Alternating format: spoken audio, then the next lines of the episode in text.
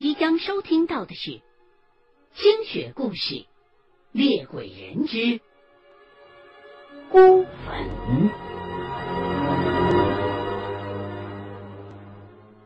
，FM 幺零幺点九，吉林健康娱乐广播，每晚十点。他们习惯用火焰的走势来判断阴魂的位置或痕迹。这种方法比起我用的来更为的简洁，因为我除了看罗盘指针之外，还得算位置。不过他们这样做也有一个缺点，就是这明晃晃的火焰很容易出卖他们的身份。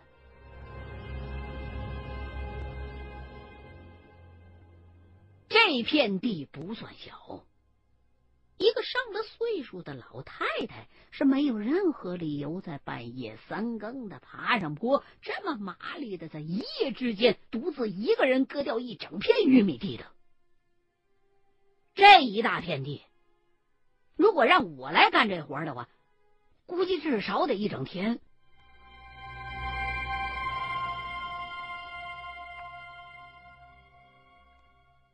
过了一会儿。从我手中的罗盘的表征和他手上的油灯的表征来看，这片地里头必然是有鬼，无疑了。而且，如果不是一个厉害的家伙，也肯定是个怨气极重的鬼。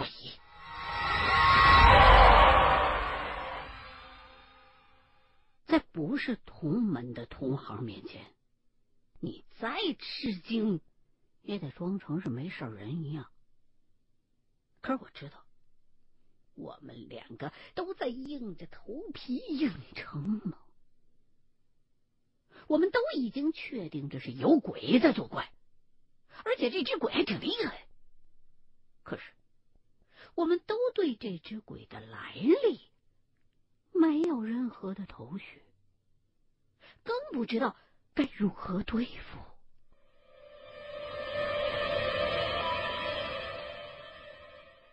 大哥就说呀：“要不是这几天死死的把老太太给管住，恐怕呀，这坡上头那几块地里的庄稼也得遭殃。”说着，朝着比这片玉米地略高一些的那块地指了一指。我顺着他手指的方向往上一看，好像上面坡上种的是水稻。下了坡，我跟同行又爬上了坡对面的那道山岗上，想要观察的更全面一些。这时候我们才发现，坡上那片玉米地里边倒下的玉米杆子，几乎都是朝着同一个方向的。这说明那宿这老太太是从田地的这一头一刀一刀砍到另外一头的，手法全都一样。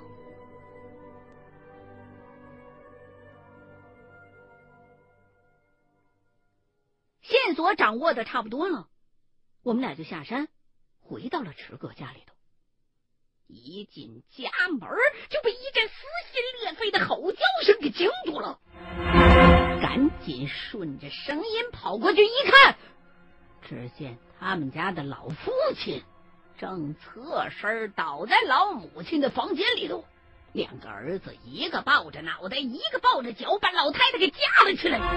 老太太的身体悬在半空当中，却还在拼命的蹬腿挣扎。不时的发出一阵一阵让人毛骨悚然的尖叫声，我跟同行赶紧上去帮忙。四个壮小伙子合力，还算是把这老太太勉强的重新摁回到了床上。可即便是这样，老太太被捆住了，还在挣扎吼叫。我回身又把老大爷从地上扶起来，只见呢。老爷子右边的眉骨撞开一条口子，皮开肉绽，鲜血直流。过了好一阵子，床上的老太太才渐渐的安静了下来。我同行过去摸了摸老太太的额头，说是一片冰凉啊。要知道，只有发烧烧坏了脑袋，才会有如此癫狂的症状呢。老太太这种额头冰凉，显然很不正常。于是，我也凑过去翻开了老太太的眼皮，只见她眼皮下布满了血丝，瞳仁已经有些不像我们常人的黑色或者琥珀色了，而是。带着点红色，不知道是不是充血的缘故。他那铜人也不像是常人一样，这种情况下是往上翻的，而是直勾勾的盯着正前方。我立刻掏出骰子和罗盘。问了三回，最后确定，老太太这是百分百的鬼上身了。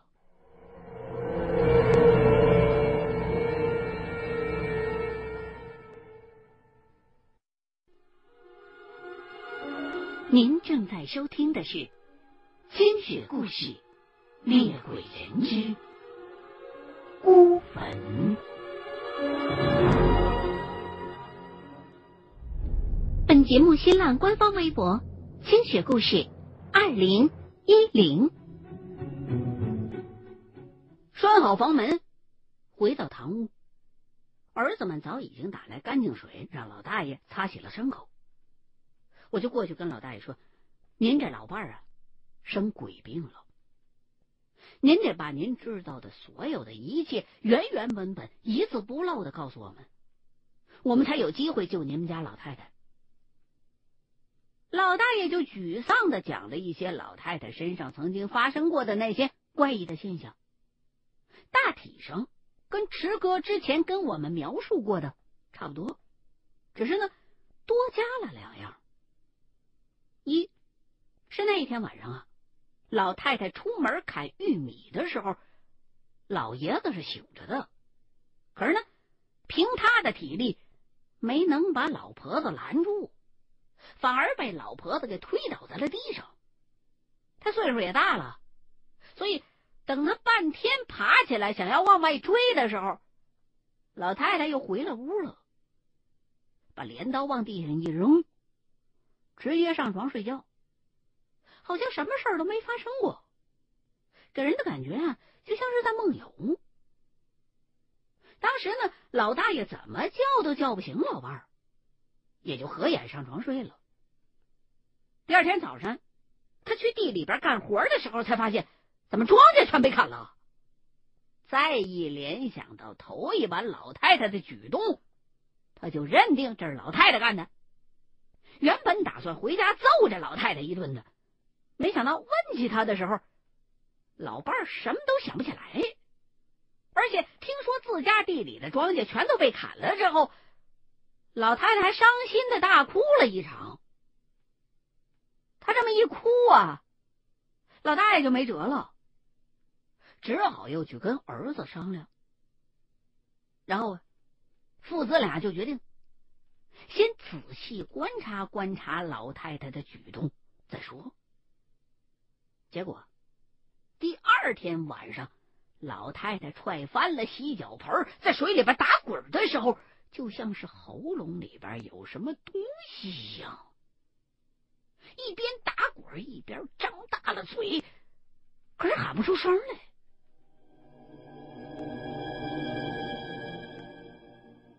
听到这儿，我就问老大爷：“您家里头之前是不是死过人呢？”老大爷回答说：“我父母双亲在我十来岁的时候就去了，就留着这宅子和土地。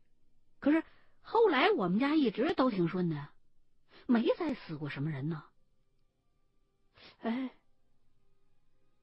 说到这儿，老大爷突然停住了，半张着嘴，好像陷入了沉思，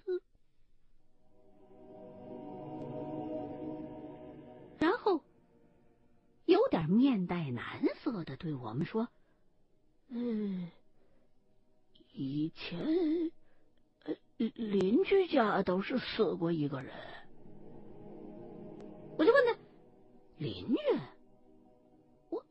我看这一大片院子就你们一家在住啊，他就告诉我说，西乡的柴房和猪圈以前呢是有一户邻居来着，那是他们邻居家的房子，后来呀邻居全家都搬开了，他们一看这房子空着也是空着呀，就拿来用了。到现在都用了好几十年了呀！我就请老大爷讲讲那邻居家里边那人是怎么死的。老大爷就告诉我说，那都是上个世纪六十年代末的事了。那时候啊，他自己才十几岁，刚好是要长身体的时候，却遇上了全国范围内的灾荒，家家户户都没什么粮了，日子都过得紧巴巴的。他们邻居家呀，当时很惨，一天常常只能吃上一顿，就这一顿，还是就那么一点粥，就着点野菜。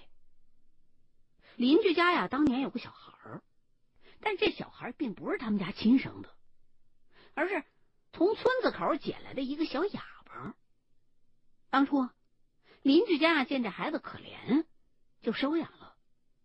可是这一到了灾年，他们家实在是拿不出吃的东西了，就没再给这小哑巴分过食物。结果这小孩子每天都在池大爷他们家吃饭的时候，蹲在他们家门口闻闻饭香味儿。池家人一看这孩子实在是太可怜了，多少啊，也每回给他一点吃的。但是有一天晚上，隔壁家这孩子。不知道是饿狠了还是怎么的，爬到了两家共用的窗户上，手抓着栏杆，露出脑袋的上半部分，也就是从鼻子到头顶那部分，直勾勾的盯着他们桌上那饭菜。说到这儿，老大爷还伸手指了指那扇窗户。我扭头一看，好家伙，那窗户离地面有一米七左右高，窗户中间是竖着的木头杠子。再一想象老大爷说的那当时的情景和那孩子的长相了，我还真有点毛骨悚然。老大爷又接着说：“结果那天晚上，那可怜的孩子。”就活活的饿死了。池家人跑去邻居家看望的时候，那家人说呀：“这小哑巴就是在饭点的时候死的。”一听邻居这么说，池家人就害怕了，因为他们全家最后一次看到那个小哑巴就在那个时候啊。现在他们根本就没有办法确定，当时看到的那小哑巴究竟是个活人。还是个鬼。第二天，池家人很害怕，就闭门没出去过。等到第三天，他们就发现邻居家已经人去屋空了，没人知道那一家子为什么要离开，什么时候走的，也没有人知道他们到底去了哪儿。而且，邻居一家离开的时候，没带上那个小哑巴的遗体，甚至没有埋葬，就让那个孩子直挺挺的躺在几张条凳拼成的简易床上。石家人发现了孩子的遗体之后，觉得太可怜了，就把这孩子的遗体带到自己家的地旁边给埋了。寻思，反正现在闹灾也长不出什么庄稼来。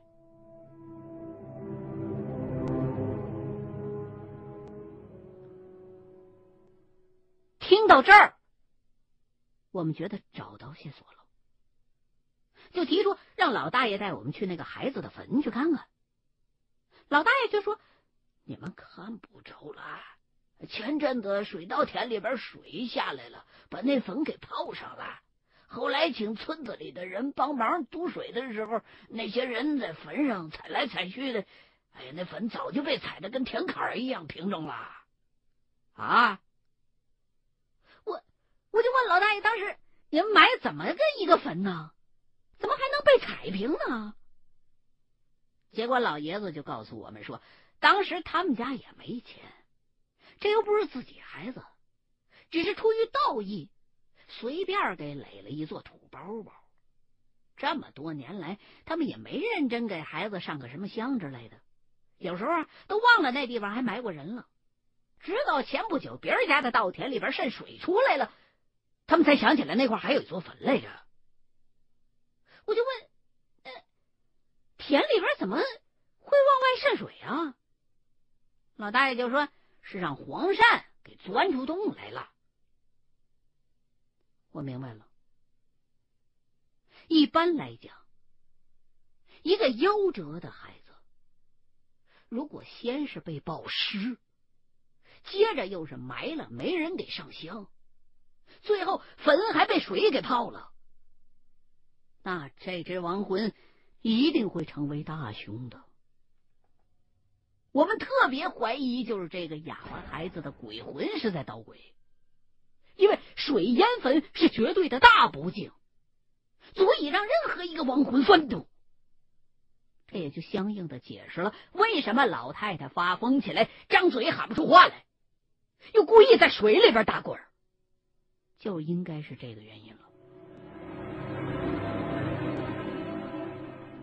这孩子是个哑巴，其实天生的哑巴并不多，一般呢。是因为天生耳聋，无法接受外面的声音信息，才变成了一个不会说话的人的。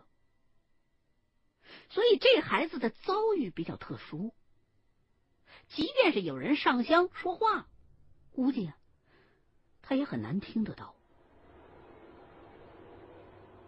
当然，到底是不是这个孩子的鬼魂干的，我们俩还是得先去确认一下。才能商量对策。于是，我们就让老大爷现在就带路，几个人一块儿去那个小孩的坟上看一看。你凭什么确定你一生所见到的全都是人？一名高中生因缘际会学得巫家秘术，十四年职业驱邪。经历各种奇异神秘事件，走音，刨坟，笔仙儿。欢迎收听《清雪故事系列之猎鬼人》。二零一二百度神帖，点击量已突破两亿大关。原著李一凡。活城出版社出版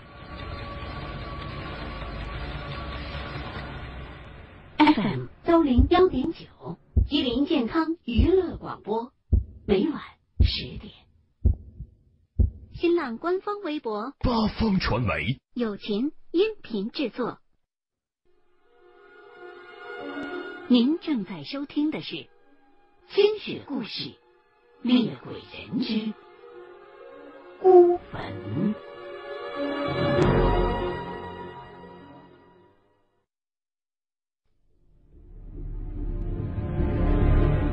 到了现场一看，我必须得说，如果老大爷没告诉我那曾经是一座坟的话，我真觉得他就是一普通的田坎儿，不由得对这孩子又起了一丝怜惜。我的罗盘忘带了，所以探灵的工作就只能是我这个同行来做了。他呢，依旧拿出油灯来问灵，可是没成想，油灯在靠近坟包的那一刹那灭了。这是在没有风的情况下灭的，这就说明。我们的确找到这一系列怪事发生的缘由了。这个小村子里头闹的鬼，就是这个几十年前饿死的小哑巴。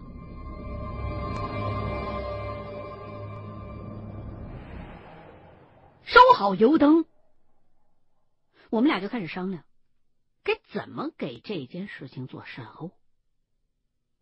最终啊。我们俩一致决定，把这具尸骸挖出来，重新找一块干燥的高地，再重新下葬。这是其一，其二，我要求池家的子子孙孙必须世代给这个小哑巴上香。这第二条是我自个儿家的，因为觉得这样。才会让这个可怜的孩子安乐一些。找来铲子，同行就准备开挖。我呢，则找来一些木头棍，插在了坟的周围，然后把红绳围着木棍绕了一圈，再交叉着绕一圈。这么做。是为了待会儿挖坟的时候不被这强大的鬼魂的念力所影响。我这边刚刚绕了两圈，那边同行啊就开始打坐念咒了。接着，他喝了一口水，喷向坟墓。这一切的前期准备都做妥当了之后，我们俩就开始挖坟了。在挖坟的过程当中，我的手里头一直紧紧的攥着红绳，打算一旦见机不对的话，就立马套鬼。